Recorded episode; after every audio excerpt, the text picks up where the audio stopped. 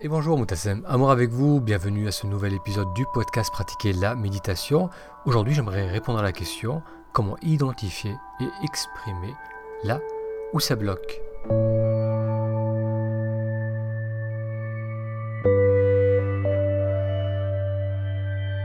Si c'est la première fois que vous découvrez ce podcast, bienvenue au podcast Pratiquer la méditation. J'y parle de méditation et de comment méditer nous aide à nous reconnecter à la joie de vivre le moment présent.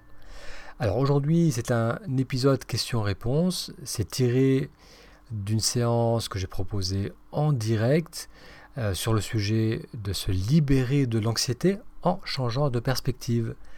Si vous aussi souhaitez participer à ces séances en direct qui sont accessibles gratuitement dans un groupe Facebook, le plus simple est de vous inscrire à la newsletter en allant sur taméditation.com, taméditation tout attaché.com. À noter que tous les mardis soirs à 18h30, euh, vous pourrez me retrouver pour une séance en direct.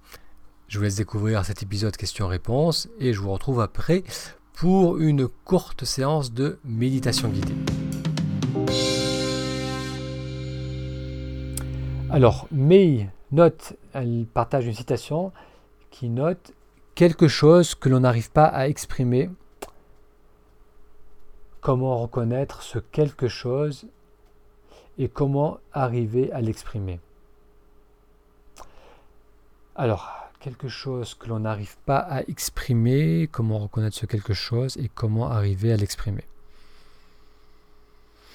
Ok, alors là, mais vous amenez un point essentiel, c'est que effectivement, bien souvent, il y a une, il y a une, euh, il y a une confusion dans le sens que lorsque je tourne mon attention vers un domaine de ma vie où je ressens une souffrance, un stress, un blocage, on a du mal à mettre vraiment le doigt dessus.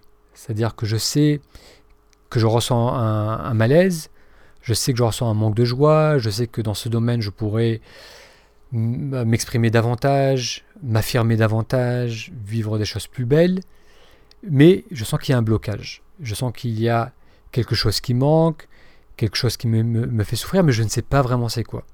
Je ne sais pas si ça vient de moi, je ne sais pas si ça vient de l'extérieur, je ne sais pas quel aspect ou quel domaine de ma vie travailler. Donc ça c'est tout à fait normal parce que lorsque l'on est dans une dynamique de stress, euh, de crispation, on est en mode de survie. Lorsqu'on est en mode de survie, c'est le système limbique qui est activé au niveau du cerveau. Et lorsque ce système limbique est activé, la partie du cerveau, le néocortex, ou le cortex préfrontal qui nous permet justement de voir clairement ce qui se passe, qui nous permet d'avoir du recul, de voir là où je bloque, là ce que j'ai envie d'exprimer, ce que j'ai envie de changer. Cette partie du cerveau est inhibée. Donc on a beaucoup de mal à voir ce qui se passe vraiment.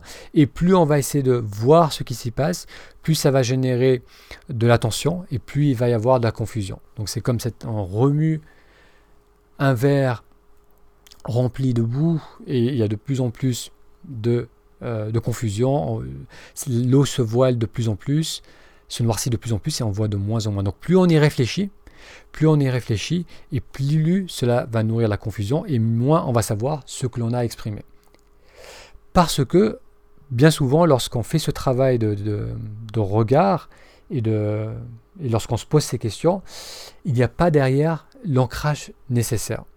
Et si je ne suis pas suffisamment ancré dans le moment présent, je vais partir dans la rêvasserie, je vais essayer de réfléchir, mais c'est une réflexion qui n'est pas claire, qui est fragmentée, je vais me heurter à des murs, je vais revoir les mêmes obstacles, je vais euh,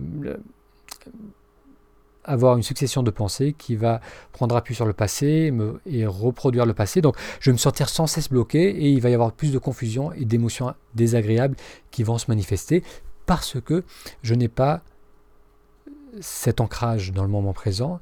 Et c'est seulement en ayant ce, retour régulier vers soi, vers le ressenti du corps, dans le moment présent, que je vais pouvoir vraiment voir ce que j'ai à exprimer. Donc c'est pour ça, c'est pour cela que le travail de méditation introspective est extrêmement enrichissant, parce que non seulement on va euh, revenir vers soi, donc ressentir les bienfaits d'être dans le présent, mais on va pouvoir explorer à partir de cette présence.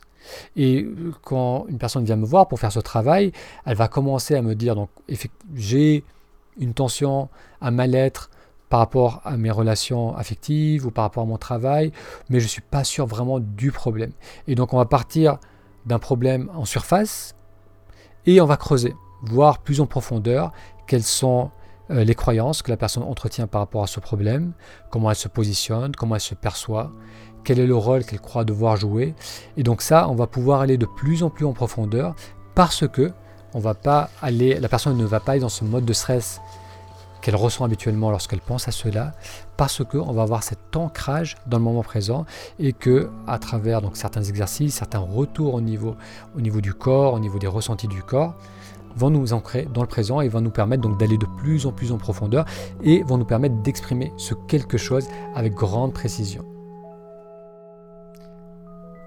Si vous souhaitez regarder le replay dans son intégralité, je vous mettrai le lien sur la page de cet épisode où vous pouvez aller directement sur le blog pratiquer la méditation. Euh, l'épisode s'appelle Se libérer de l'anxiété en changeant de perspective. C'était un live et euh, encore une fois, si vous souhaitez participer au prochain live, il vous suffit de vous inscrire au blog en allant sur taméditation.com.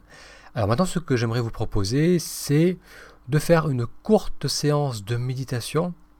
Je vais vous mettre une musique et pendant deux minutes, je vous invite à faire des respirations égales, c'est-à-dire qu'on va compter le temps de l'inspiration et compter le temps de l'expiration et on va mettre un temps égal. Donc par exemple, j'inspire en comptant jusqu'à 3. 3. Il y a un temps de suspension et ensuite j'expire en comptant jusqu'à 3. 2, 3. Temps de suspension. À nouveau, j'inspire jusqu'à 3. Temps de suspension, j'expire jusqu'à 3 temps de suspension. Donc vous pouvez compter jusqu'à 3, jusqu'à 4, jusqu'à 5, ce qui vous convient. L'idée, c'est d'avoir des inspirations et des expirations qui ont la même durée en faisant un temps de pause, de suspension entre l'inspire et l'expire et entre l'expire et l'inspire. Alors avant de vous laisser faire cet exercice pendant les deux minutes qui suivent, euh, je vais partager avec vous une citation de Ma Ananda Moyi qui dit ce n'est pas dans le monde extérieur que vous trouverez la paix. Creusez au plus profond de vous-même et vous trouverez la perle inestimable.